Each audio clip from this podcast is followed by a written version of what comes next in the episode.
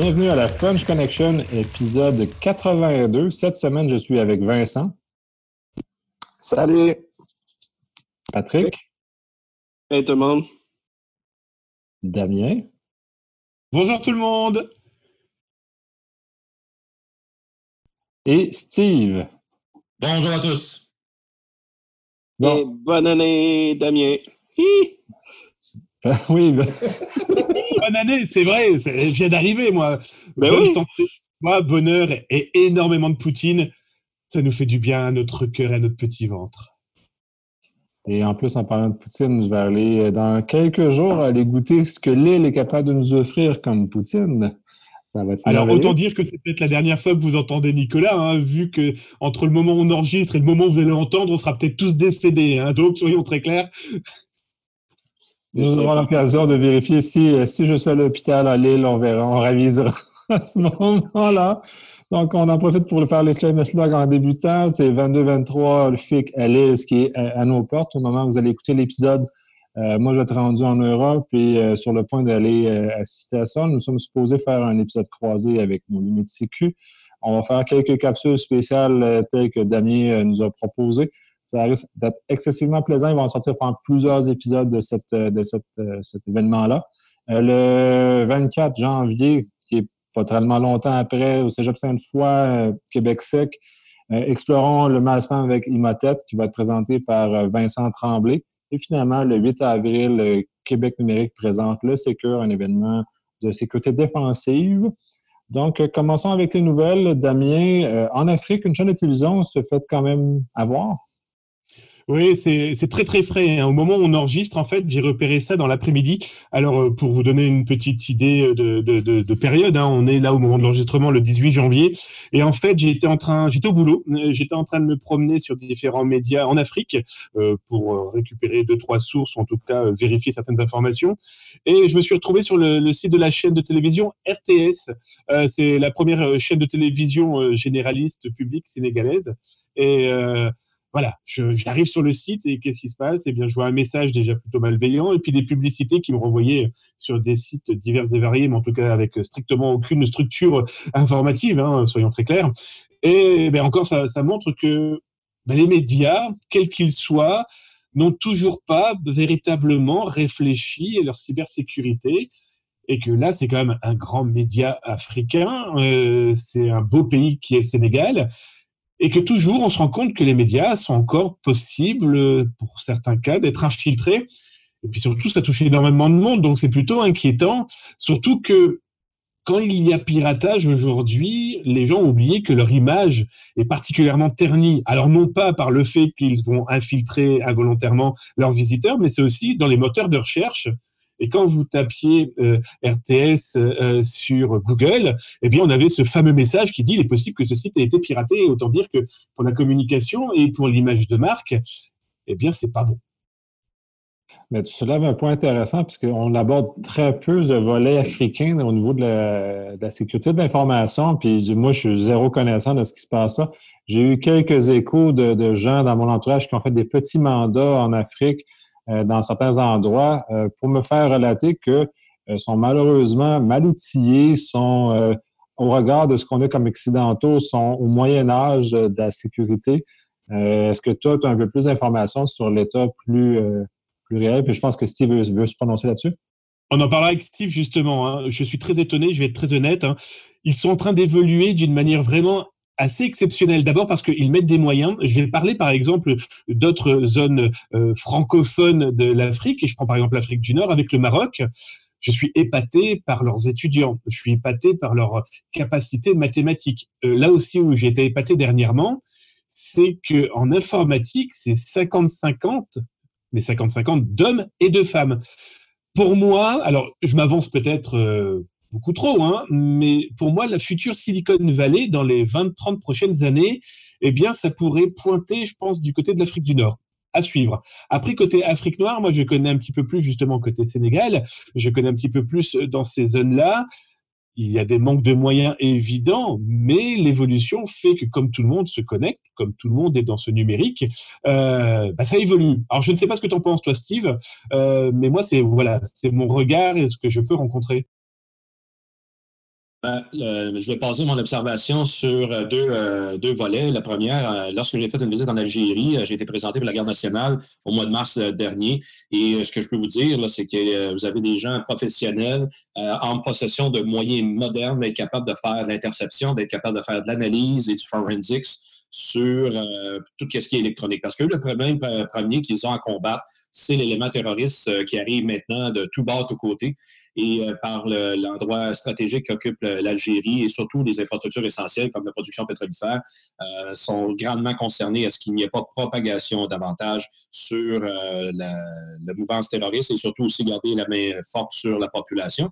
Et en deuxième lieu, ben, c'est le déploiement de, la Chine un peu partout sur le continent africain pour être capable de faire l'exploitation, surtout minière, mais en même temps d'être capable d'aller s'investir un peu partout.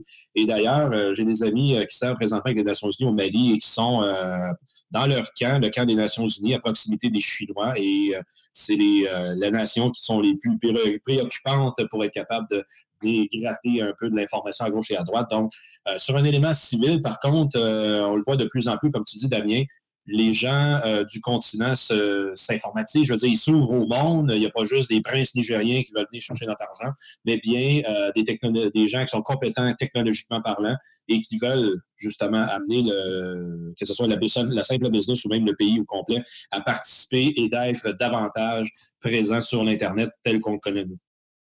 Moi, mon expérience, c'était plus du côté euh, certains pentests de ce côté-là. Puis c'était via gouvernement. Puis pas mal égal à ce qu'on connaît en termes de sécurité au gouvernement ici et ailleurs. Euh, je comprends exactement ce que, ce que tu dis, Steve. Je suis sûr qu'ils ne sont pas si en arrière que ça en général. Mais ils ont les mêmes problèmes qu'ici au, au, côté gouvernemental. Ils étaient très en retard. Il y avait de la misère à faire des patchs. Les logiciels qui datent de 5 ans avec 12 vulnérabilités publiques. Euh, le standard. Quoi. 5 ans? Là, tu, là, tu parlais de la Chine. 5 ans, mais là. Tu as dit 5 ans, mais attends, 5, 5 ans? C'est jeune, 5 ans, là. Quand même, quand même. je, pense que je l'ai déjà dit, c'est un certain podcast, là, que, un certain ministère du Québec que, que j'avais analysé, qui avait, qui avait des bugs de justement, euh, c'est quoi, 5 ou 8 ans, parce qu'ils ne voulaient pas updater la prod. Ah, euh, je pense que c'était sur celui de Noël, avec le spécial avec Nick qu'on a fait. Euh, oui, oui, pas de joke, pas de joke. Aucune update, il ne faut pas toucher à la prod. Ben, excusez-nous les gars, là, petit aparté ici. tu vois beaucoup de clients, toi, euh, Patrick? J'ai vu beaucoup de clients. Moi, j'ai mmh déjà, mmh déjà vu 30 ans. J'ai vu 30 ans, là, puis hey, go, go, on fait un virage euh, innovation techno maintenant. Pardon? J'ai dit, vous avez un système legacy, là, un Unix de là, 30 ans, ça marchait bien, là. Ça marche plus, là. 30 ans, ça, j'ai trouvé ça fantastique. Mais le mmh moi, je faisais les états financiers, il n'y a pas de problème. Les états financiers roulent là-dessus. Go les appros.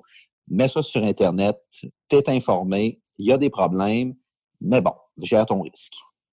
Oui, tout à fait. J'ai celle-là, j'ai pas l'année, mais j'ai vu des infrastructures critiques au Québec on s'est fait refuser les mandats parce qu'après, ils ont fait un appel d'offres public. On avait gagné le mandat, en tout cas, whatever.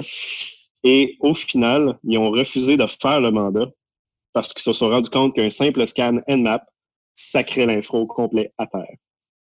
Euh, j'ai jamais su l'année parce qu'évidemment, j'ai pas pu participer au mandat, mais imagine le concept. Bon, changeons, changeons de nouvelles avant de continuer. Oui, juste un petit détail, c'est juste pour revenir un petit peu euh, Steve à propos de la Chine. Dites-vous que si les Chinois s'intéressent à la Lune, c'est qu'ils ont déjà pompé l'intégralité de nos informations sur la Terre. J'imagine que les lumiers vont être à risque dans ce contexte-là. Donc, passons. Passons à la nouvelle suivante. Euh, Damien, 3 euh, millions de Français ont été vendus sur le black market quand même. Oui, tout à fait. Cette semaine, on a pu lire un petit peu partout dans la presse que une base énorme de données, euh, plus de 900 millions de, logs, se retrouvait donc en vente ou en tout cas se retrouvait sur des sites pirates. Je les ai analysés parce que, je vais être très honnête avec vous, cette nouveauté a quand même déjà plus de sept mois, euh, que les informations dedans sont des bases de données de sites divers et variés, souvent des petites et moyennes entreprises, on y reviendra d'ailleurs, euh, avec des logs, hein, login, mot de passe, des mails, des identités. Et dans ce petit florilège, eh bien, je vais commencer à analyser un petit peu le truc. D'abord, il faut savoir que cette base de données, cette compilation, ce combo de données était vendu 45 dollars hein, au mois d'août de l'année dernière. Donc, c'est pour vous dire aussi que les pirates avaient déjà tout pompé, tout ponctionné avant de lâcher ça dans la nature. Et pour la France, eh bien, il y a un peu plus de 3 millions d'identités de Français dans ces bases de données. Euh, ça correspond aux alentours. Alors, par rapport à ce que j'ai pu compter, euh, ça me retrouvait avec une, une, petite centaine de PME, PMI. Et justement, pourquoi je voulais revenir sur ce sujet-là, c'est que c'est véritablement le gros, gros problème. Ces petites entreprises qui sont souvent la force d'un pays, parce qu'ils ont plein d'idées, ils ont plein de motivations. C'est pas ils n'ont pas les moyens, malheureusement, de se sécuriser et ils sont souvent la cible, très clairement, euh, de populations malveillantes qui savent que c'est souvent sous des WordPress ou en tout cas sur des petits CMS qui ne sont pas obligatoirement naturellement corrigés. Et puis bah là, euh, c'est du pompage intégral. Et euh, bah, le problème de ces données, c'est qu'elles ont maintenant une vie. Elles ont une vie dans les mains de ces pirates et que eh ben, ces gens, leur identité, leur réputation, elle était définitivement perdue. Donc, je trouve ça sympathique d'en parler, de dire oh, on a vu ça sur les internets, venez sur mon site, tapez votre mail et je vous dirai si vous êtes dans ces bases de données. Moi, je préférerais plutôt qu'on euh, ait des gens qui veillent dans ces black markets et qui préviennent les gens avant qu'il soit trop tard. Parce que là, dire venez voir sur mon site, tapez votre mail et vous verrez si vous êtes dans ces bases de données, bah, c'est trop tard pour moi. Hein. Mais à ce stade-là, ça ne devrait pas être une agence euh, euh, nationale comme la CNIL, par exemple, qui devrait tenir un registre de ces choses au lieu que ce soit un tiers parti dans lequel tu diras est-ce que mon courriel a été compromis ou mon identité est compromis, mais que ce soit la CNIL qui maintienne, ou en tout cas, là, on parle d'un contexte très français, mais peu importe l'autorité nationale qui maintient ça, ou quitte à ce qu'on ait une, autorité internationale qui maintienne ça, qui est cette espèce de forme de registre d'un genre de wall of shame, un endroit où tu exposes, tu mets les gens, tu exposes les compagnies qui ont été euh, comme ça. Puis euh, dans un contexte de RGPD, ça, tout ça s'articule dans un, dans un axe comme ça aussi. Mais comme tu dis, les PME ne mettent pas d'argent, ils n'ont pas d'argent. Mais c'est très compliqué aussi parce que la CNIL, c'est n'est pas son boulot. Elle est là pour nous protéger, certes, mais elle n'est pas dans le black market. Elle n'est pas dans des forums d'ingoing. Il faut carrément de la veille. Là, aujourd'hui, toutes ces sociétés qui font de la com, qui font de la publicité autour de ces fuites de bases de données, c'est juste parce qu'ils les ont vus sur Pastebin. C'est juste parce qu'ils les voient sur des forums d'ingoing qui sont euh, libres, ouverts. Euh, le problème, c'est que c'est maintenant, il faudrait quasiment être proche de ces infiltrations malveillantes au moment où les gars ont des zero day, au moment où les mecs les mettent en vente où là, euh, on pourrait éventuellement agir, mais c'est très compliqué aussi. Ça voudrait dire récupérer toutes ces bases de données, donc ça voudrait dire aussi être complice de ces gens. Ça voudrait dire aussi être détenteur euh, de fichiers dont on n'a pas l'utilité, l'usufruit surtout, l'autorisation de l'employé. C'est super complexe. Et en face, on a quand même des gens moi, j'ai encore des gens la semaine dernière qui me disaient, mais vous avez vu, j'ai des pirates qui m'écrivent en me, en menaçant, en me disant qu'ils vont soit me tuer, soit parce qu'ils m'ont vu tout nu, soit parce qu'ils m'ont vu sur des sites pornographiques. Alors que d'abord, c'est totalement faux, mais surtout, bah, ces gens-là, on leur écrit parce que ces bases de données ensuite fuitent, elles se diffusent comme ça une fois que les pirates ont tout, euh, manipulé. C'est super complexe. Je pense qu'il va falloir un moment aussi qu'on prenne euh, non plus par la main, mais par les oreilles, et toutes ces sociétés qui lancent des sites Internet et qui pensent plus au marketing, aux jolies lumières rouges qui vont attirer comme les mouches les clients, et qui se disent, bon, bah, la base de données, elle est protégée. Regardez, j'ai eu le cas la semaine dernière, hein. j'ai une agence de com, de communication qui me dit, ah, mais nous, on sécurise nos clients. Regardez, on leur impose un mot de passe de huit chiffres. Et dans ma tête, je me suis dit, mais huit chiffres, c'est juste la date de naissance. Ah, tout ça est relativement épouvantable, mais à, moment, à ce moment-là, est-ce qu'on devrait se ramasser avec une espèce, comme au Québec, on a la RBQ, la Régie du bâtiment, qui énonce un ensemble de règles minimales que les gens doivent suivre. Tu vas tomber dans du compliance encore si tu vas dans ce sens-là. Tu vas cocher des boîtes, des petits checkbox, des listes, whatever, puis tu vas être, hey, je suis compliant à ça, puis je me fous du reste, donc je suis pas sécuritaire, encore une fois.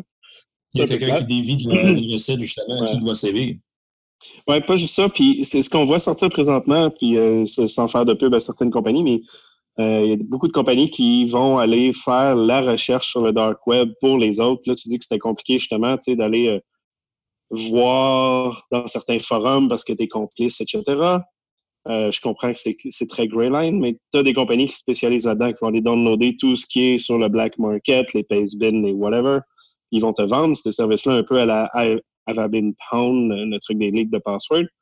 Puis en prouvant que tu es, quelqu'un de légitime, whatever, ben, ils vont te donner l'information reliée à ça. Fait qu'on s'en va quand même dans ce côté-là d'un genre de threat intelligence, mais sur le côté black market, ce qui est intéressant, mais tu as raison qu'il y a quand même une, ligne très grise reliée à ça. Et puis moi, je les invite, tous ces gens euh, qui disent, nous, on infiltre le black market avec nos outils d'intelligence artificielle, avec nos mm-hmm. robots qui visitent le black market. OK, les gars, alors vous allez me montrer comment votre logiciel va rentrer, par exemple, dans le black market kick-ass, et on en reparle. Ouais, c'est ça, parce que tu as, beaucoup de concepts aussi de, de, trust, d'avoir un mot de passe, d'avoir quelque chose. Pour aller plus loin, c'est beau d'avoir des, forums publics. Un euh, forum public, c'est très public. Hein? un robot, c'est facile, mais c'est pas toutes les meilleures infos qui sont sur un truc public. Ouais, ben, cher quoi Damien fait exactement référence dans ce cas-ci. Euh, oui, et à qui, à qui à mettre le chapeau mettra le chapeau en, conséquence. Euh, passons à la nouvelle suivante. L'armée française annonce vouloir s'armer contre les cyberagressions. Oui, ça y est, l'armée française a décidé de rendre public le fait qu'elle va se fabriquer, se créer une armée, une cyberarmée. Alors, ça a été annoncé le 17 janvier hein, par euh, la ministre française des Armées, c'est Florence Parly, et le chef des états-majors des armées, c'est François Lecointe, hein, pour ceux qui, suivent un petit peu l'actualité. Alors, ça y est, la France a décidé d'afficher une cyberdoctrine militaire offensive.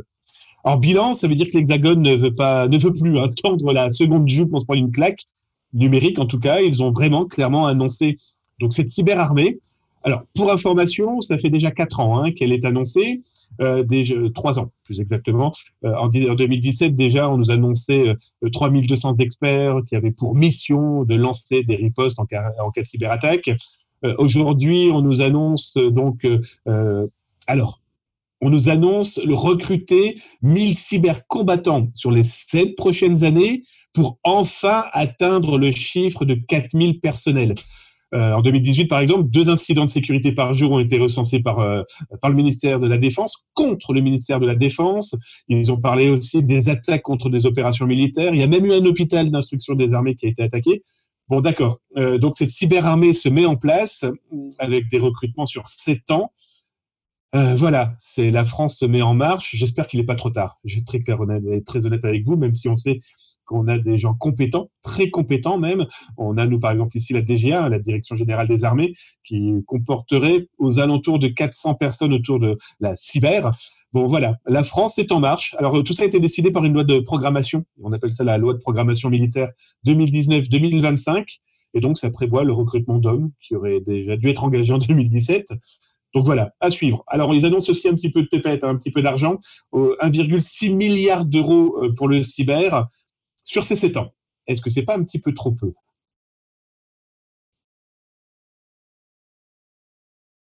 Ben, ça suit la mouvance euh, là-dessus, euh, Damien, où ce que encore une fois au Canada, on est avec euh, une petite collection de, gens, de professionnels qui se, font entraîner, mais que L'entraînement se poursuit à vitam aeternam. C'est long, c'est progressif, mais ça, ça s'en va dans la bonne direction. Mais il reste toujours bien que le chiffre magique de 300 que le Canada se promet d'avoir d'ici quelques années d'opérateurs en cybersécurité, euh, vraiment pour faire du cyberops, euh, ça va être encore une fois pour un usage très limité, malgré que le SCRS recrute pour avoir des capacités offensives, des, capacités d'analyse supplémentaires. Euh, n'en demeure pas moins que très bien, la France, au prorata de sa population et ses applications internationales, va avoir une meilleure euh, vision, une meilleure capacité de, répondre à la menace. Mais ils sont en avance aussi, en plus. Comment tu dis? Ils ont, commencé ça il y a longtemps. C'est ben nous, on commence. Ben, autant, autant, je veux dire, euh, au Canada, depuis, je peux, je peux témoigner d'une dizaine, depuis une vingtaine d'années, je veux dire, les gens euh, sont à l'écoute, sont, sont, sont, présents pour comprendre ce qui se passe sur, dire, des Internets. Mais mm-hmm. il reste toujours bien que pour en faire vraiment des, missions spécifiques euh, envers, euh, et pour euh, souvent des mandats très précis, oui, là, à ce moment-là, c'est la portion publique qui se met de l'avant. tous les pays industrialisés, comme je disais dans le, dans le, podcast précédent, je veux dire, possèdent des capacités comme ça de, de guerre d'information et ça, ça va lui permettre d'aller d'être un peu plus malléable où ce qu'ils vont les utiliser. Cependant, l'émission comme ça, je veux dire, plus qu'on est dépendant de cette information, euh, autrement dit, euh, on dépend beaucoup plus de ce qui se passe sur ce qui se transige sur les réseaux électroniques qu'on le voit avec les médias traditionnels, ce qui veut dire euh, nécessairement que ces opérateurs-là ben, ils vont être appelés à intervenir davantage et surtout, surtout, surtout, l'automatisation de notre société, c'est une conséquence directe d'avoir des gens spécialisés comme ça. Donc c'est plutôt rassurant. Moi, je vous le dis, hein, quand j'entends ça, je me dis que voilà, c'est enfin en marche. vous me dites si je me trompe, mais je crois que les Américains, en septembre de l'année dernière, 2018, ils avaient eux-mêmes aussi hein, sorti un dossier, je ne sais plus, je crois qu'il y a une quarantaine de pages, où ils annonçaient aussi leur doctrine euh, militaire offensive. Donc là, c'était plus pour faire claquer les fesses à l'Iran et à la Chine, ou à la Russie, fait d'ailleurs à tous les ennemis potentiels des Américains. Mais c'est intéressant de voir que maintenant, ça y est, les pays le disent officiellement. OK, avant on se défendait, mais maintenant on est capable aussi de éventuellement vous répondre. Bon, mais tout le monde le faisait offensivement, là, ça fait des dizaines d'années, et euh, il était juste poli euh, et évasif sur la, la, de, ces opérations-là. Mais ça, écoute, je l'ai vu en Haïti, comment ça s'est produit, surtout en Bosnie, euh, de, de prendre contrôle du, du, PBX du pays, puis être capable de faire sonner le téléphone en même temps, puis dire de déposer vos armes, un peu comme les, les, pamphlets qui sont tombés durant la Deuxième Guerre au-dessus de la France. Je veux dire, c'est des capacités qui sont comme ça aujourd'hui que euh, tous les pays industrialisés ont ces gens-là. Et s'ils ne les ont pas, sous le, euh, euh, le, feuille de paye, je pas dire, mais sous le salaire, mais rien ne les empêche d'aller contractualiser, entre guillemets, des ressources à l'extérieur. Puis on sait très bien qu'il y a quand même un gros marché sur des white gray hat hackers qui se veulent d'être patriotiques quand le prix est bon. Ouais. Puis le hacking team de ce monde, qui vendent des logiciels d'espionnage euh, à des pays, des polices et autres. Tu dis que ça fait une dizaine d'années que c'est comme ça, c'est vrai. Même au Black Hat, une dizaine d'années, Nick, tu te rappelles, ils parlaient des HS euh, étant en keynote, puis je parlais de leur recrutement cyber, puis de leur euh, manière qu'ils mettaient ça en place. Ils n'étaient pas très transparents sur tous les détails, mais tout le monde a compris qu'il y avait une offensive qui était en place. Ça, c'est la même chose que quand on parle, les pays font de l'espionnage ils en font tous, mais ils s'en vendent pas tous, évidemment. Ouais, il y avait eu, il y avait eu un moment, je pense, c'est la France, quand il y avait eu une espèce de scandale avec les États-Unis qui écoutaient de mémoire, puis là, il y avait été des, énoncés qui avaient été faits.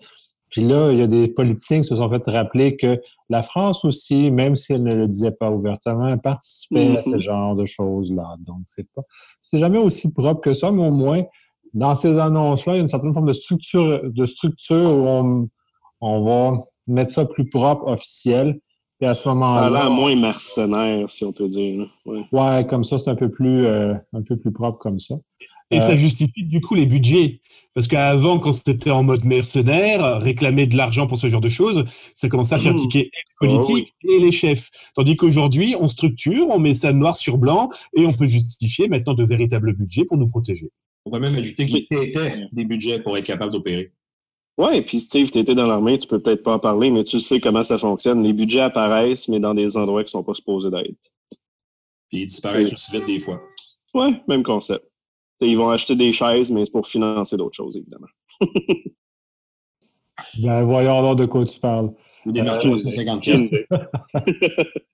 Ben, cela étant, c'est au moins c'est une structuration. Au niveau de la doctrine aussi, c'est très intéressant puisque ça encadre. Puis c'est peut-être plus ça l'aspect le plus intéressant à l'intérieur de tout ça, c'est que euh, la, propreté, c'est juste qu'on se donne des règles claires et uniformes et non euh, au plus fort la poche, puis on met des argents publics dans des dans les mains des fois de gens un peu moins euh, scrupuleux avec des, agendas un peu cachés de ce genre de choses-là.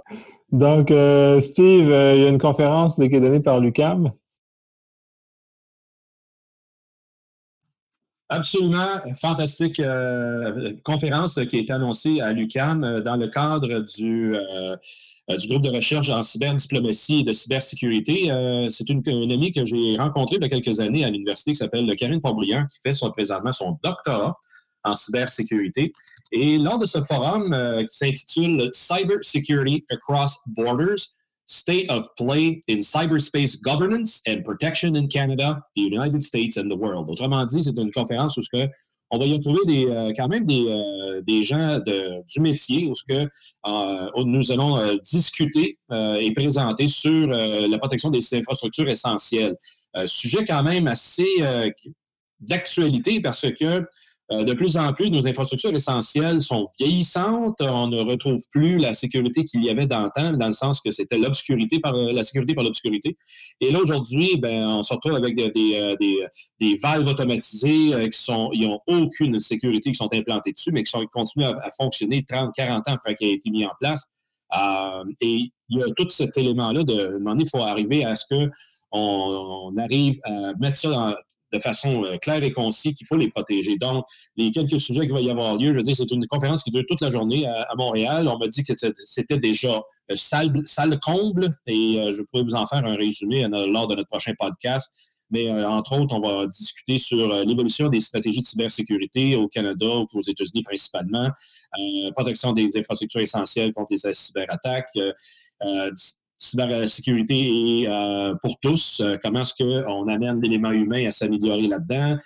Euh, l'ethical hacking et après coup, on devrait avoir à ce moment-là quelques gens de notoriété qui vont être présents là-bas, dont l'ancien numéro 3 du Cyber Defense Command, qui était à ce moment-là, qui est un Canadien qui, a pris sa retraite, un général récemment, qui va faire partie, d'un des anciens patrons, qui va faire partie de la discussion là-bas c'est très intéressant. Euh, qu'est-ce qu'on va se retrouver? Même aussi M. Luc Dandurand, qui est euh, un ancien qui était à la tête euh, vraiment d'un groupe de recherche de l'OTAN, à l'école aussi de, l'OTAN à l'Estonie, qui a travaillé beaucoup sur beaucoup de politiques comme ça internationales, mais qui va amener justement, d'après moi, un éclairage quand même un peu plus intéressant sur les pourquoi du comment.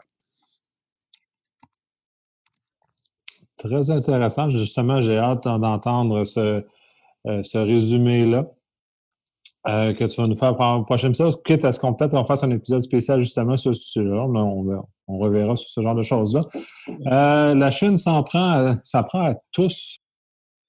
Oui, mais dans le contexte que la Chine maintenant, je veux dire là, j'ai trouvé un article fort intéressant cette semaine qui laissait entendre que la Chine maintenant, qu'est-ce qui est arrivé, qu'est-ce qui arrive présentement qui, qui, se, qui bouillonne avec Huawei, c'est Huawei, euh, c'est figuratif, qu'est-ce que je vais amener là? C'est Huawei se veut d'être le sous-marin nucléaire de la Chine. Et là, parce qu'on en parle de plus en plus, des, c'est-à-dire avec l'arrestation de la CFO, euh, Mme Ming, euh, à, Vancouver, qui, qui se veut d'être prochainement extradée, si tout va bien avec les, la paperasse, parce que par le 30 janvier, il faut qu'il donne une, réponse, on est obligé de faire surface et d'être capable de parler des intentions réelles de qu'est-ce que fait euh, notre fameux Huawei. Et ils s'en prennent à tous et chacun parce que euh, c'est pas juste par rapport à Huawei qui se passe des trucs. La Chine veut dire s'en prend euh, aussi au Japon pendant ce temps-là. je veux dire, le groupe Advanced Persistent Threat numéro 10, qui ont été vraiment sans se servir dans les coffres de, du Japon pour, encore une fois, de l'information politique, politico-sensible pour le besoin de négociation dans ce point du monde. Parce que pour nous, ici, euh, dans le Pacifique, ça a loin, puis euh, ça nous concerne un peu. Et au contraire, il y a beaucoup de géopolitique qui se brasse euh, à haut niveau là-bas. Et c'est certains qui veulent être capables de mettre la main sur le, maximum d'informations pour être capable de rencontrer des gens et de jaser avec le, homologues de façon avantagée avec l'information qu'ils ont en avance, comme qu'ils font souvent. Et tant qu'à rester dans, le Pacifique, Damien? J'ai retrouvé mon actualité, ne quittez pas. Oui, alors euh, plus sérieusement, euh, ça s'est passé en Australie. Alors, ils ont ce qu'on appelle un, centre d'alerte, euh, le W, alors le EWN. Euh, sa mission, alors c'est le Early Warning Network. Sa mission, c'est en cas de problème, attentat, euh, problème euh, météorologique, problème de tremblement de terre, peu importe. Eh bien, ils sont capables d'alerter et alerter les populations, en tout cas toutes les personnes, toutes les populations qui sont inscrites. Et bien sûr, comme par magie, on a encore un piratin, hein, un petit pirate qui s'est invité, sauf que euh, du petit hum, euh, malveillant, du petit casseur, du petit tagger, ce qu'on veut, eh bien, il a quand même envoyé des milliers de messages d'alerte aux inscrits. Alors, heureusement, on n'est pas tombé sur un pirate dont l'intelligence économique ou politique était vraiment prononcée. Il a simplement envoyé un message en disant Vous avez tous été piratés. You have been hacked. Le problème, c'est que imaginez si on avait ce genre d'outil dans les mains d'un terroriste qui décide d'alerter toutes les populations en leur disant on se rejoint tous ou rendez-vous tous dans tel ou tel salle de sport, de spectacle, ou en tout cas un lieu où vous serez en sécurité. et que ce soit là véritablement le lieu de l'attentat. Donc voilà, on se rend compte que ce genre d'outil est particulièrement très important hein, pour aider les, populations en cas de problème, mais il faut véritablement penser à les sécuriser d'une manière un petit peu plus radicale, parce que là, ça pourrait véritablement devenir un vrai problème. Juste le bloquer, où il y aurait par exemple véritablement un accident, je sais pas, une centrale qui explose, un problème de tsunami, peu importe, et que là, on puisse pas du tout prévenir les populations. Là, on rigolerait beaucoup moins en plus. Bah, moi, ça m'a toujours inquiété, ces systèmes-là. On a un au Canada qui vient d'être déployé, justement un système qui nous envoie des textos forcés sur nos, euh, sur nos différents appareils. C'est un peu troublant de mettre ça dans les mains des télécommunicateurs et des agences qui, peut-être, ne gèrent pas nécessairement la sécurité à la hauteur de ce genre de choses-là. Puis de toute apparence, Mais, donc, en Australie, on voit clairement que ce système-là a failli. Euh, il n'est pas dit qu'ailleurs dans le monde, ça ne faillira pas non plus, qu'au Canada, le système qui a été mis en place n'est euh, peut-être pas euh, robuste. oui, Steve? Ben, ce qui est ironique là-dedans, c'est que Environnement Canada a pu, depuis les années 70, une radio météo qui est, comme les Américains, ils l'ont aussi avec le NOAA, à travers l'Amérique du Nord et est capable d'avertir avec beaucoup plus de précision qu'est-ce qui peut être dangereux environnementalement parlant. Euh, Québec en alerte, qui est géré par ben, Québec, parce que c'est au Québec ici, mais c'est euh, Canada Wide. Euh, Palmorex, qui est la compagnie en arrière, je veux dire, ils ont eu beaucoup de bévues, beaucoup de difficultés à avoir la collaboration, plutôt l'intégration avec les télécoms pour être capable de nous pousser ça sur nos cellulaires, comme tu dis. mais combien de fois qu'on a vu aux États-Unis des billboards en, périphérie des autoroutes se faire hacker? Encore une fois, parce qu'il n'y a aucun protocole pour vérifier qui, fait quoi. Je veux dire, euh, ils ont été capables de déclarer des, apocalypses de zombies et toutes sortes de messages le loufoque pour justement montrer que le système n'est pas fiable. Et euh, oui, c'est encore une fois remis à l'entreprise privée sans aucune accréditation, sans aucune vérification de conformité de leur soi. Et c'est ça, je trouve que euh, c'est encore une fois d'improvisation. Je veux dire, il y a, une, intention politique plutôt d'amener ça. Oui, d'avertir les gens en cas de problématique régionalisée, par zone de réception, c'est parfait. Mais c'est ça que je parlais avec les, euh, gens qui travaillent à Environnement Canada. Je dire, le système de radio qu'on a à travers l'Amérique du Nord rejoint 98% de la population. C'était déjà en place. Il n'y avait pas grand-chose à intégrer pour être capable qu'on aurait pu en profiter. Ça travaille sur des bandes VHF? Oui, parfait. C'est pas sous le cellulaire de monsieur et madame tout le monde? Non. Cependant, euh, c'était quand même euh, la radio est, très bien implantée dans toutes les zones, partout où il y a des gens et au-delà de la couverture cellulaire. c'est là que euh, j'ai toujours pas trouvé à ce jour argument des officiels pour avoir justifié des, dépenses comme ça pour intégrer ça. Euh, oui, euh, ça va être parfait. Les gens sont, satisfaits. Il y a eu un événement grave, mais vous savez, il va y avoir une, pluie de juste avant une tornade, je veux dire, puis pour la tornade, on l'a vu en action lorsqu'il est arrivé dans l'ouest de l'Ontario, dans l'ouest d'Ottawa. Mais euh, quand il y a des orages graves, quand il y a des tempêtes sévères, euh, comme on va avoir possiblement dimanche, il n'y a aucun avertissement qui va transpirer de ce réseau-là. Pourtant, il y aurait lieu d'avertir les gens d'arrêter de, faire des fous sur la route, de, prendre le temps, de ralentir, etc. comme on l'a vu vendredi, je veux dire, il y a une dizaine dans la région de Montréal d'accidents, juste parce que les gens ne sont pas adaptés à leur conduite, et ça va être la même chose demain. Multitude vont prendre le champ. Faites attention, messieurs, dames, quand vous prenez la route en hiver. Oui, tout à fait. puis, je pense que ton point sur le concept que c'est des compagnies privées qui ont ça est le plus gros problème d'intégration de ça. Parce que la sécurité de, du système va être basée sur les normes gouvernementales et même à ça, simplement sur ce qui a été mis dans l'appel d'offres, qui est généralement peu de sécurité.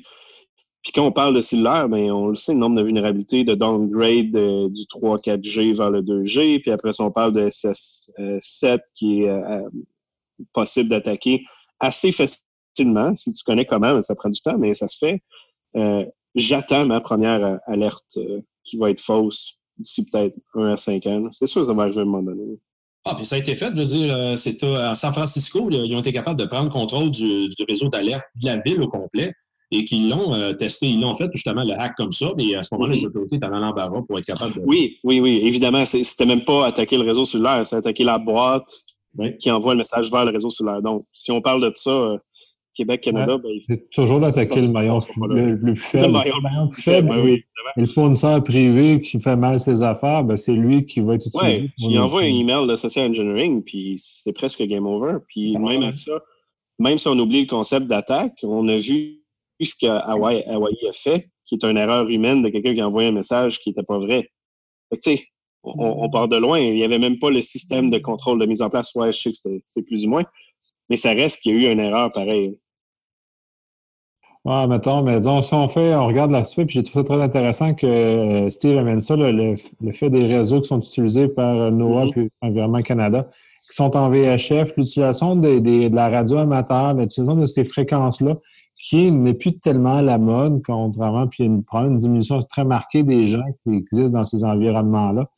Euh, c'est un, quand même intéressant de voir qu'on a des vieux réseaux fiables, malgré tout, qu'on n'utilise pas parce qu'on préfère le, dernier euh, objet brillant qui est, dans ce cas-ci, nos cellulaires. Euh, c'est comme le concept du mainframe qui marche bien, mais qu'on s'en va vers du .NET.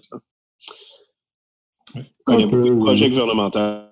Il y a ce genre de choses-là, mais c'est juste parce qu'ils veulent mettre une couche ils n'aiment pas le 3270, fait qu'au lieu de juste mettre une couche de présentation adaptée, ils vont modifier le système au complet.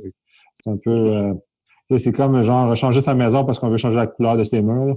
C'est un. On pourrait, on, non, non.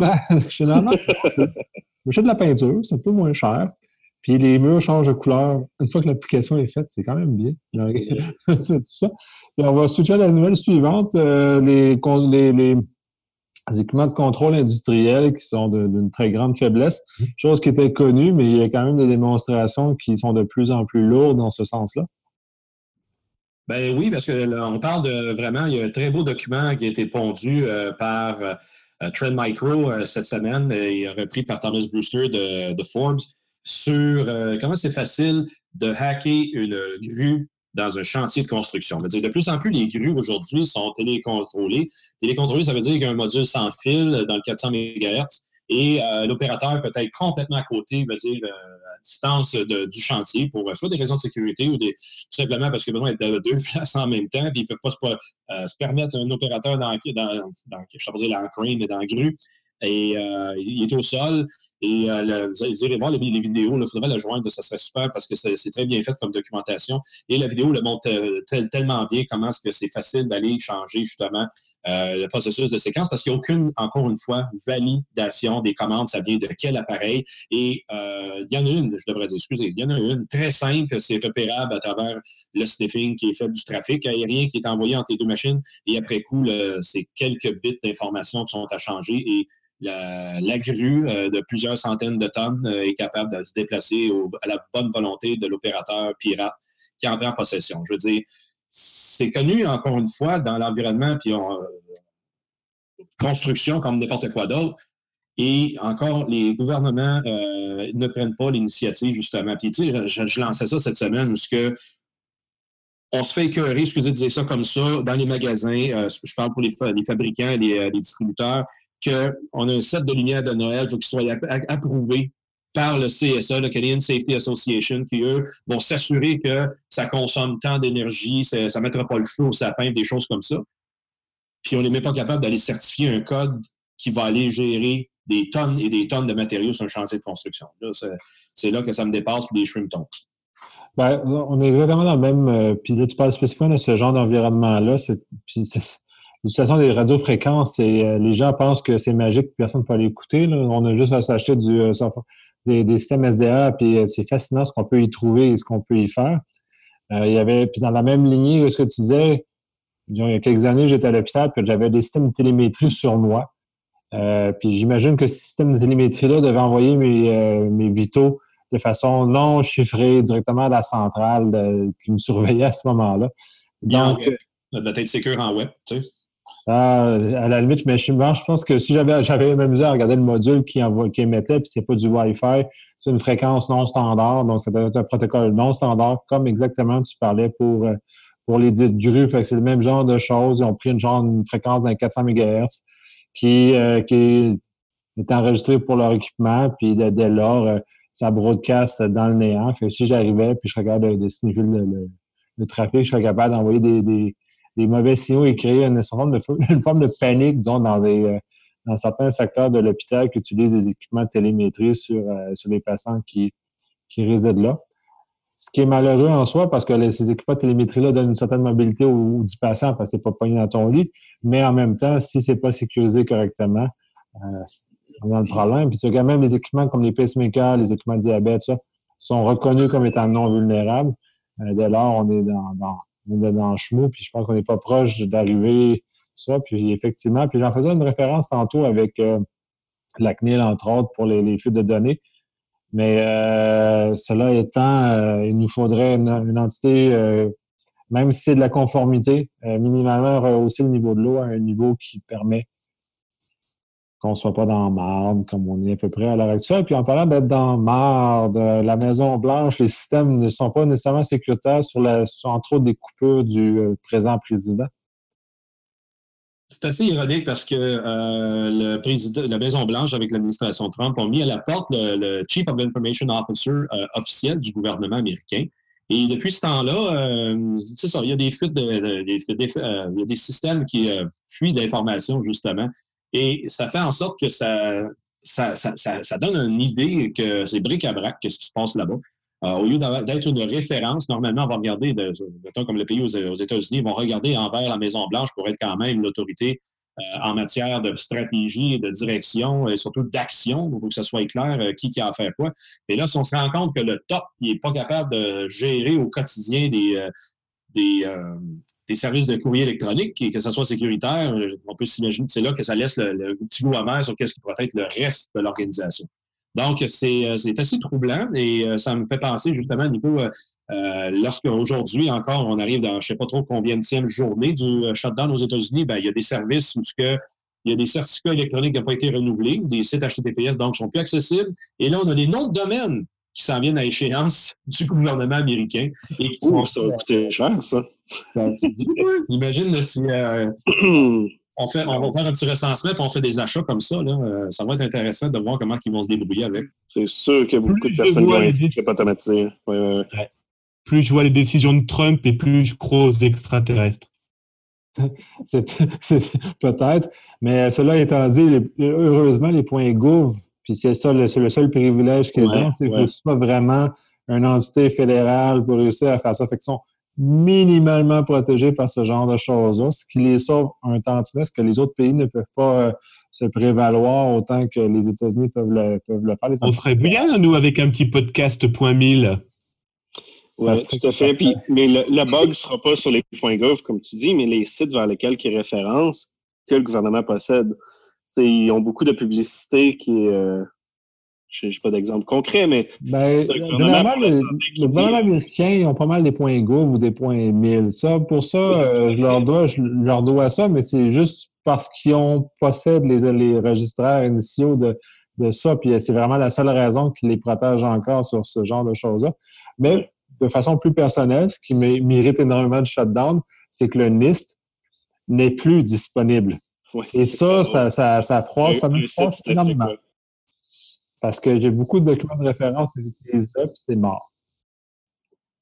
C'est drôle que ah. tu dises ça parce qu'il y a beaucoup de personnes sur LinkedIn qui disent on s'en fout, c'est juste un site euh, euh, statique, puis personne ne lit ça, il n'y a aucun impact sur rien, et blablabla. Bla, bla. Euh, parce que ça, ça le faux d'impact. Pour un nom américain, right? Pour un nom américain, il y a même d'impact, je suis sûr. Solide, là. Euh, tu parles du NIST? Il y a un nouveau cadre de référence qu'ils ont annoncé dernièrement, il y a à peu près trois semaines, un mois. Au moment. Sûrement il y a un mois parce que les shutdowns ne font plus rien. Puis c'est un cadre de référence qui m'intéressait. Puis, écoute, c'est un miracle. Il est venu, le site est revenu up à un moment donné, il y a à peu près deux semaines, puis j'étais capable de télécharger le cadre de référence. Donc, de façon intermittente, j'ai l'impression que c'est un jeu intermittent que le NIST est en train de faire. Là. Oui, il y a possibilité, c'est sûr. ils ont prouvé, il y a eu un, gros thread sur Twitter à propos de ça, que le NIST, c'est juste un site statique, puis blablabla, il n'y a aucune raison que ça aille offline. Tu as du monde du gouvernement qui sont rentrés puis qui ont expliqué que oui, mais tu sais, il y a quelqu'un qui s'en occupe en arrière, il y a des serveurs à payer et blablabla. Fait que ils justifiaient que c'est pour sauver de l'argent, mais ils mettaient tout offline. Mais ça a plus ou moins de sens. Je veux dire, c'est pas vrai que le budget à 100% est disparu parce que dans les dans les, euh, les arrêts du gouvernement précédent, ils ont repayé au complet tout ce qui était euh, les payes et tout dans la, dans la pause. Fait qu'il y a moyen de faire ça. C'est clairement un moyen de pression en partie. C'est pas, du monde essentiel. De toute façon, tu regardes le NIST parce que Non, c'est pas essentiel. J'ai fouillé le site. Il y a des sections du site qui sont encore online parce qu'ils sont financés par des budgets qui ne sont pas coupés. Et les, les sections qui sont financées par les, euh, les budgets qui sont coupés, eux, ont été shut down. On peut effectivement, comme tu dis, débattre sur le fait que euh, c'est plus ou moins valable ce qu'ils disent, ça, mais, mais à la limite, c'est comme un, lockdown. que les gens employés ont comme. Euh, oui, ils suivent la note d'en haut. C'est comme on ferme, on ferme. C'est des, mesures d'opposition de, face à ce genre de choses-là. Fait que j'imagine que jusqu'à un certain C'est plus ça, oui. Exact, exact. Mais il n'empêche qu'ils respectent le mot d'ordre, qu'ils ont down parce qu'on n'a plus d'argent, même si l'argent va revenir plus tard. Donc, ça pénalise tous ceux qui s'appuyaient sur le cadre de référence, que, entre autres le NIS. On en a parlé dans un autre épisode ou dans un, off-épisode sur le fait que le NIS est un élément très utilisé puis très utile. Puis là, on vient d'enlever dans les mains de plein de monde un cadre de référence qui est largement utilisé en sécurité. Fait que c'est un peu, euh, un peu dommage. Oui, tout à fait. Mais hâte de voir s'il va y avoir des répercussions euh, en termes de sécurité, de, de, de brèche de sécurité euh, dans le gouvernement, parce que juste le concept d'HTTPS qui disparaît, qui passe date, etc., mais on s'entend qu'il y a sûrement beaucoup de ministères qui mettent pas à jour leur système. Là. Euh, fait que les brèches de sécurité vont apparaître éventuellement. Bon, c'est c'est déjà un défi à sécurité au niveau de l'appareil gouvernemental américain. Fait que déjà, là, tu mets le monde au chômage forcé. Euh, ça, ira nécessairement pas bien. euh, c'est, pas une bonne nouvelle pour l'ensemble. Puis je trouve que c'est un peu négligent de la part euh, des différents disons, partis dans ce cas-ci qui s'amusent à tenir le shutdown trop longtemps ou en tout cas à mettre hors portée des budgets spéciaux pour faire vivre ce genre de choses-là. Fait que je trouve ça un peu négligent et un non-respect général. C'est comme dire qu'on s'en fout, on ne paye plus les, euh, les, employés qui gèrent l'électricité parce qu'on n'a plus d'argent, tant pis, euh, sécher, puis le réseau électrique, il tombera, puis c'est pas grave, puis ça n'a aucune conséquence pour personne, puis c'est pas grave. Cela étant, passons aux compagnies aériennes. Ah, les fameuses compagnies aériennes, euh, je veux dire, les compagnies sont, sont bons, je veux dire, ils font le travail, ils circulent, nous promènent à travers la planète, ça, ça va bien. Euh, mais système de réservation, par contre, qui date des années 60, 70, dont Amadeus, qui pas loin de la moitié des flottes aériennes, des compagnies aériennes à travers le monde dépendent pour nous faire voyager. Euh, ça n'a pas été rénové bien ben encore. C'est encore du patching et du, euh, refignolage. Puis je, dis tout le temps que ça tient par de la broche et du tape. C'est vraiment ça, la façon que ça, ça, ça fonctionne, parce que c'est des systèmes des années 60 qui ont été mis ensemble et qui ont été raboutés, euh, rajoutés, réinterconnectés, réingénérés pour être capable à ce moment-là que tous et chacun, on puisse avoir une certaine forme de transparence, d'interconnectivité entre les compagnies aériennes. Et euh, croyez-le ou pas, encore aujourd'hui, ben, c'est ces vieux systèmes-là qui marchent quasiment à lampe, qui sont euh, en fonction et qu'à chaque fois que vous allez à l'aéroport, ben, c'est vraiment une roulette russe que ça va marcher. C'est drôle à dire, là, mais euh, c'est toujours un fix on failure, ces organisations-là, malheureusement. Et euh, on se retrouve présentement à ce qu'on a. Euh, juste un instant, bon, je retrouve mon, ma fonctionnalité. On se retrouve avec les, capacités vraiment amoindries parce que le, quand, je parle de capacité amoindrie, on l'a vu dans les dernières années. Je pense que l'année passée, c'est pas en 2017, il y a eu que une douzaine de pannes avec ces systèmes de réservation-là qui en résultent à ce qu'on est pris dans l'aéroport. Euh, puis là, on parle avec des grosses compagnies. Il ne s'agit pas des euh, Air Banana, ces affaires-là. C'est Air France, British Airways, Islander, Qantas, Air Canada. Et c'est quand même des, transporteurs qui sont mondiaux, mais que, tabarnouche, euh, tout le monde est pris ou ce que ça, c'est facile après ça d'aller quand je dis c'est facile jusqu'à un certain point, là, ça devient facile pour que ça déraille, mais qu'est-ce qui en résulte par la suite, là, c'est ça qui est compliqué. Euh, je le dis souvent, ça, devrait être criminel, euh, ces compagnies-là, encore une fois, qui devraient refaire vraiment le devoir. C'est complexe de refaire un système de réservation mondiale comme ça, je suis d'accord. Et l'AITA, donc c'est à l'État Montréal, devrait voir un projet de réforme complète du système de réservation pour que ça soit une fois pour tout réglé, moderne, fiable et empêcher que ça, ça ça déraille, mais qu'à ce moment-là, on en est encore une fois pris avec euh, l'inévitable. Je ne sais pas ce que vous en pensez, gars.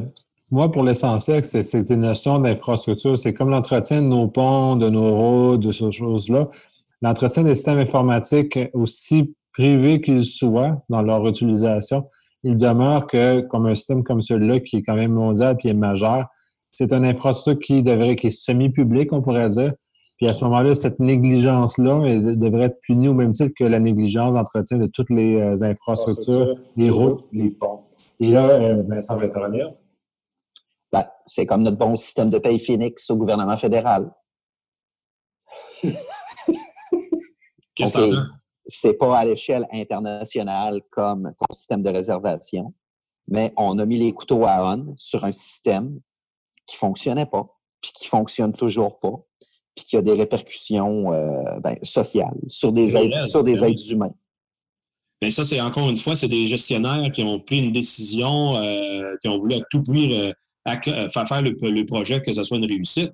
Mais ces, gestionnaires-là, justement, ils ont même passé dans le tordeur, puis eux autres, ils ont eu le bonus. Ça, ça a été documenté puis publicisé, tu sais. Tu vois, ils ont bien fait leur job, ils ont eu un bonus. Ah, t'as raison. Patrick, pourquoi on est négatif de même? Corps, je sais pas, c'est positif, guys. Ouais, ouais, il faut arrêter. Mais. il y a tant de choses positives. Quand même, Windows 7 est encore en utilisation dans beaucoup d'endroits, puis fonctionne très bien par ailleurs, mais quand même, Absolument. Puis Vincent, je vais te questionner là-dessus. Comment est-ce que tu en vois encore des, euh, compagnies qui euh, Windows 7 est encore euh, en avant-plan et que l'outil principal? Pourquoi c'est pas expliqué oh. dis, En fait, je ne peux pas nommer les compagnies. Non, non, on ne veut pas ça. On veut des chiffres. Mais il y en a. Écoute, il y en a, il y a. Ah, tu veux des chiffres? Tu veux des chiffres? Ah, on s'en parle comme ça, je veux dire. On, je vais dire au moins deux. que c'est encore la moitié de la flotte qui existe. Ah, Windows 10, il dit qu'ils ont été intégrés partout, mais j'en doute. Hein. C'est quand même beaucoup. En fait, euh, en fait, je comprends que tu fais du déploiement. Hein, on a discuté tantôt, euh, on a fait un huis clos, on va appeler ça de même. Écoute, j'en ai fait du déploiement. Faire une image, tester l'image, tester des applications. Euh, entre vous et moi, là, mettre du monde, une coupe d'heures par année là-dessus, c'est pas vrai c'est pas vrai qu'on est, est en retard de cinq ans après sur les déploiements, sur les versions.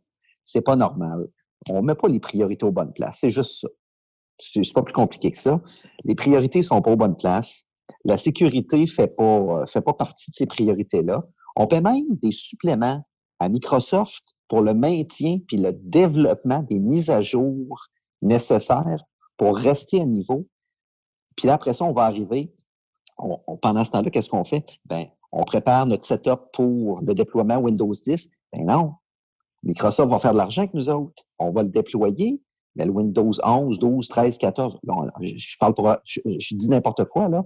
On va continuer à payer pour des retards de, de, de, patch pour le maintien justement du parc, au lieu de se mettre à jour, puis de se donner un coup de pied dans le cul, puis euh, de faire le si tu ajoutes par-dessus ça, il y a certains déploiements au gouvernement qui ont pris trois ans.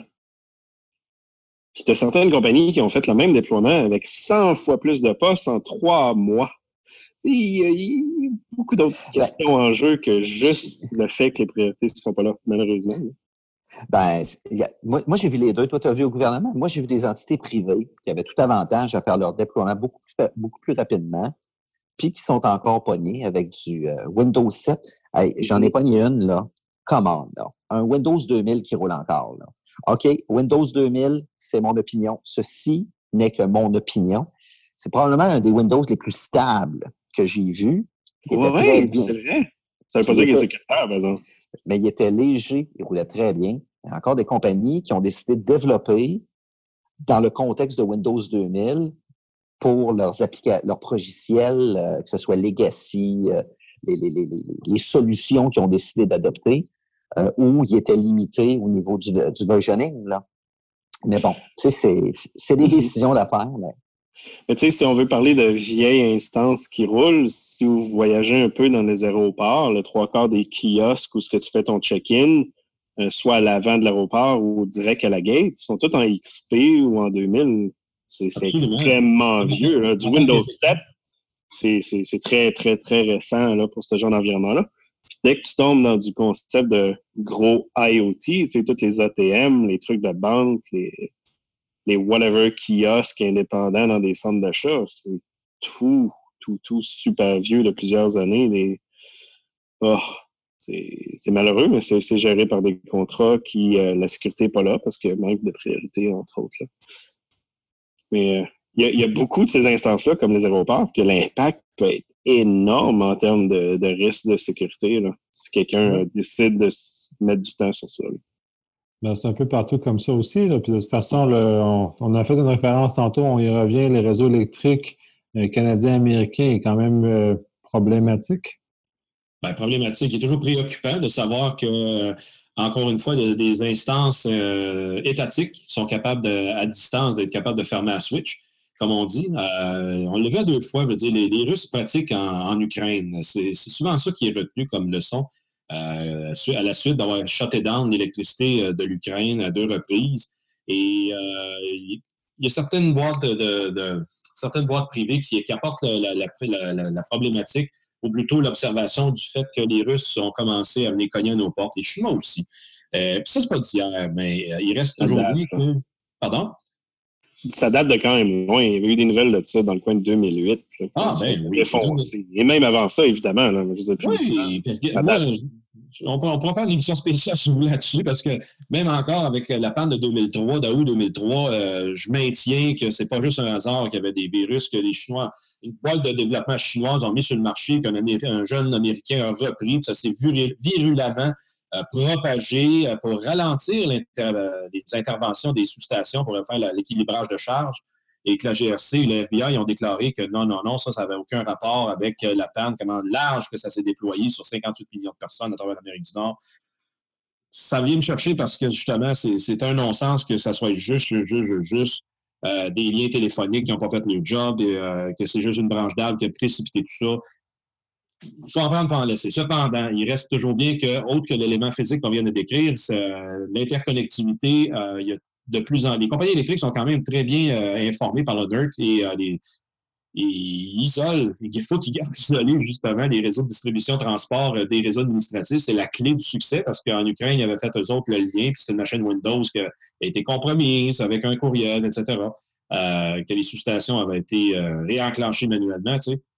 Fait c'est là qu'il euh, faut encore une fois garder à, l'œil, on parlait de priorité tantôt, garder en tête que c'est euh, de façon primaire la, sécurité. Puis combien de fois dans les pentests que la première étape que vous allez faire, c'est soit de prendre faire la requis, autrement dit la reconnaissance, qui travaille dans l'organisation, puis après ça, comment c'est facile de nous écrire par email, puis après ça, qui stationne pour travailler, pour peut-être laisser traîner quelques clés USB dans le stationnement, tu sais, ça ne fait pas de mal. Euh, clés USB qui traînent à gauche par à droite, ou bien enfin euh, tu parlais, Nico, que tu vas aller rencontrer Damien puis avoir des, euh, des shows, euh, des, des setups de table de compagnie qui donnent des clés USB. Tu sais, c'est des scénarios dans le possible où on peut faire ça avec justement des, des, industriels.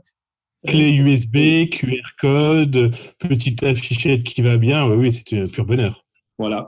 C'est juste pour nommer quelques outils qui ça pourrait s'attaquer justement à des gens d'Hydro-Québec, d'Hydro-Ontario, Hydro One, tout ça. Là. Euh, mais il faut, garder en tête que c'est une réalité et notre société est basée sur vraiment l'électricité.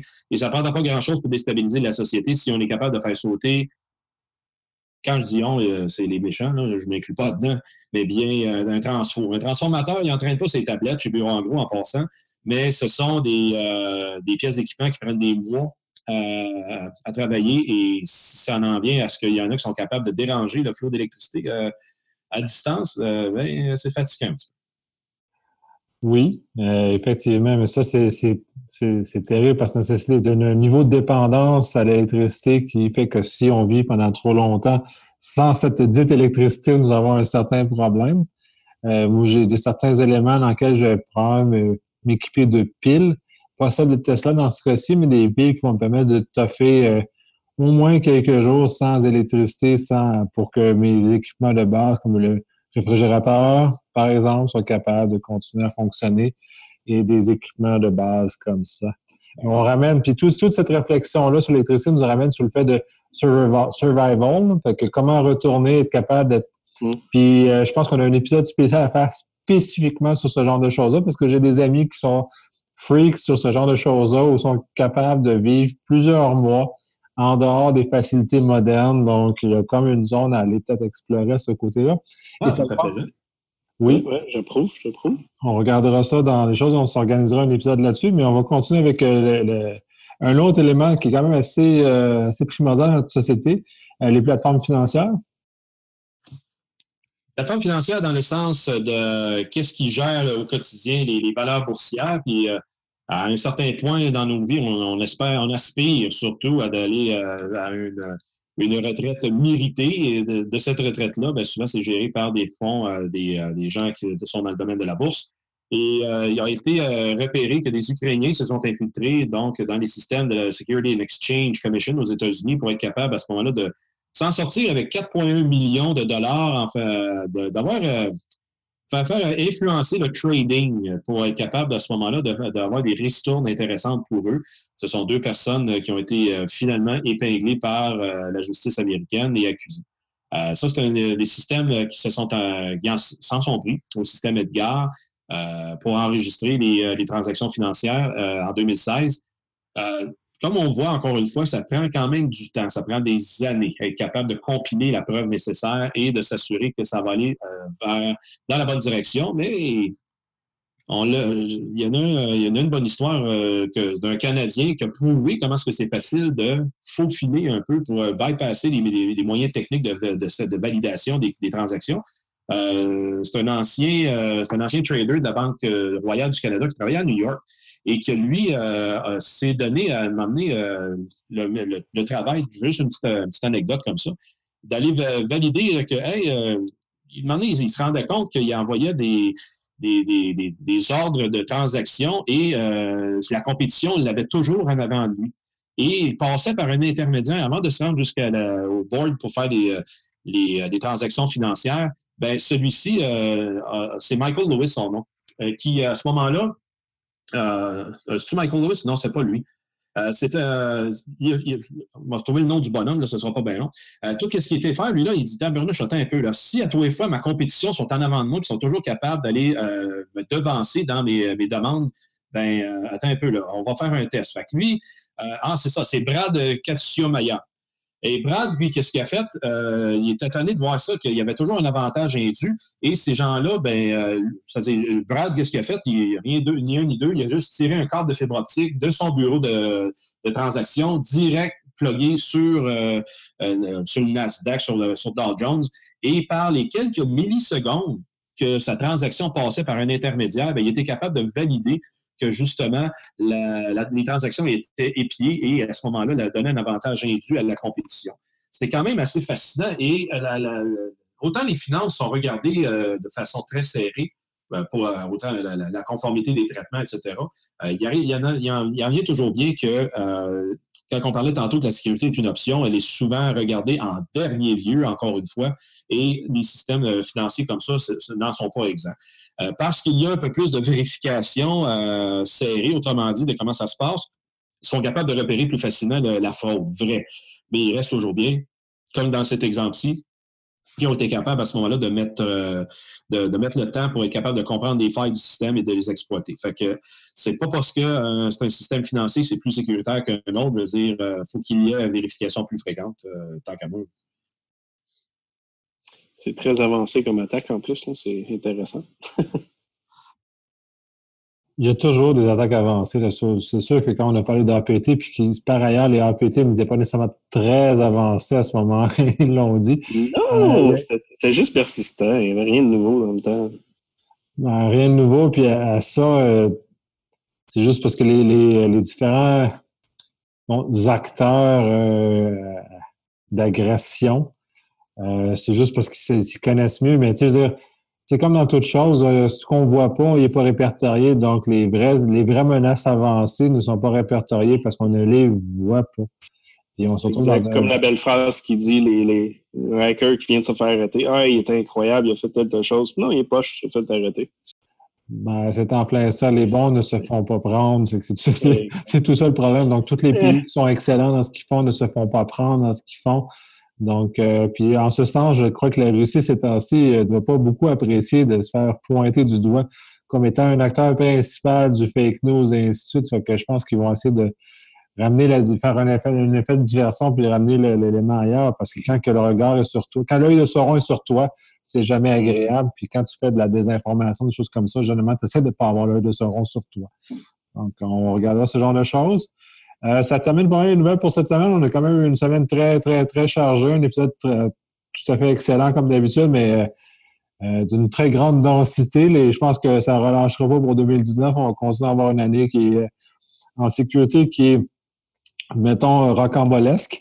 Euh, j'ai certains, certains participants qui font des images, qui font des, éléments intéressants visuellement, mettons.